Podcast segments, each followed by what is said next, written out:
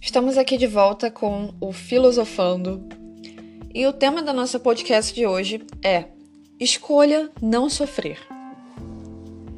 Você já parou para pensar na possibilidade de evitar o sofrimento? Evitar sofrer desnecessariamente? Ou formas de como lidar com a situação em que você está passando? Pois é, é exatamente sobre isso que nós vamos falar hoje nessa podcast, nesse episódio. Cada pessoa pensa de uma forma e vê o mundo de uma maneira diferente. Por um lado, isso leva a conflitos e guerras, mas por outro, é o que dá graça à nossa jornada. Um dos motivos que explica a diversidade entre os seres humanos são os níveis de consciência. E eu vou explicar sobre isso para vocês compreenderem melhor e para facilitar o processo. Os níveis de consciência são como um gradiente, sabe? Que vai da resistência à aceitação. Muita consciência significa aceitar o presente da maneira como ele se revela, enquanto a pouca consciência, né? O oposto significa resistir a esse mesmo presente. Então, a maioria, assim, a maioria da população ainda se identifica com os níveis de consciência de sofrimento. Essas pessoas têm medo, geralmente elas sofrem com ansiedade, insegurança, irritação, preguiça, indignação, raiva, intolerância, culpa, vergonha, é, sei lá, tristeza, arrogância, inveja, enfim. À medida que nós passamos a aceitar o momento presente como ele é, nós começamos a elevar o nosso nível de consciência, começando a deixar aí essa gama de sentimentos negativos. É, os níveis de consciência positivos são basicamente antídotos dos níveis baixos de consciência. São como se fosse um remédio para remover esses sintomas. Que no caso, que seriam eles? Seriam a coragem, a disposição, a aceitação, desapego né, de resultados, perdão, entusiasmo, amor. E para subir o seu nível de consciência, basta você deixar de resistir às coisas da vida como elas se apresentam. É necessário entender que simplesmente nós não temos controle sobre como a nossa vida funciona sabe? Imprevisibilidade é uma das coisas que resumem a vida, sabe? Tudo é imprevisível. Nem tudo está sob seu controle. Aliás, a grande maioria das coisas nós não estão no nosso controle.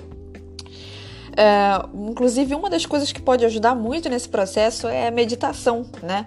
Porque toda a experiência humana acontece dentro do nosso corpo e da nossa mente. Todas as sensações podem ser experimentadas se nós nos dermos a oportunidade do autoconhecimento.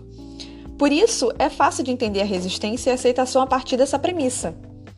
É, nós conseguimos, pelo menos por um tempo, parar a nossa respiração, mas se a gente prolongar isso, isso só vai mostrar que o nosso controle é parcial. O nosso sistema biológico toma as rédeas para a gente voltar a respirar. Você consegue por um tempo não piscar os olhos ou, sei lá, privar o seu sono, mas você não pode parar o seu coração, fígado ou rim a partir de um comando mental, sabe? Não tem como você fazer isso. Você não resiste, você apenas aceita, o que é ótimo, né?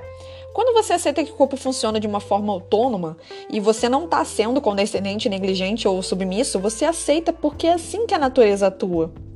Tudo isso é óbvio em um estado mental saudável, né? Você quer mais é que seu coração funcione perfeitamente, né? Mas entenda que a mesma lógica se aplica aos pensamentos, às emoções e sentimentos. Se algo não saiu como eu planejei dentro da minha expectativa mental perfeita, o que também é óbvio, eu posso aceitar a obviedade sem sofrer. É uma escolha.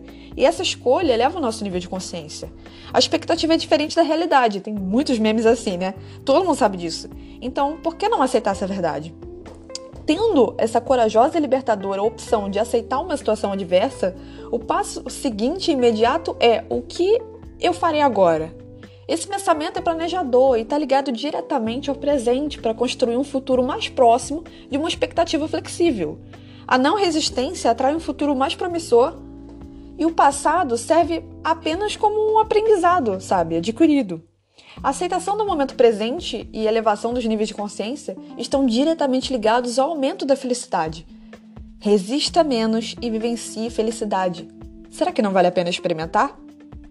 Quando eu deixo de resistir ao que acontece ao meu redor, automaticamente eu sou mais feliz. Porque é aí que essa, entre aspas, essa mágica acontece. Porque a felicidade começa a ir depender dos resultados externos e ela passa a estar só presente, é, é, sempre presente dentro de mim. Boas escolhas. Então, esse foi o tema de hoje e eu espero que vocês tenham gostado. E aí, vocês escolhem Parar de sofrer ou continuar sofrendo? Deixa a dúvida no ar aí.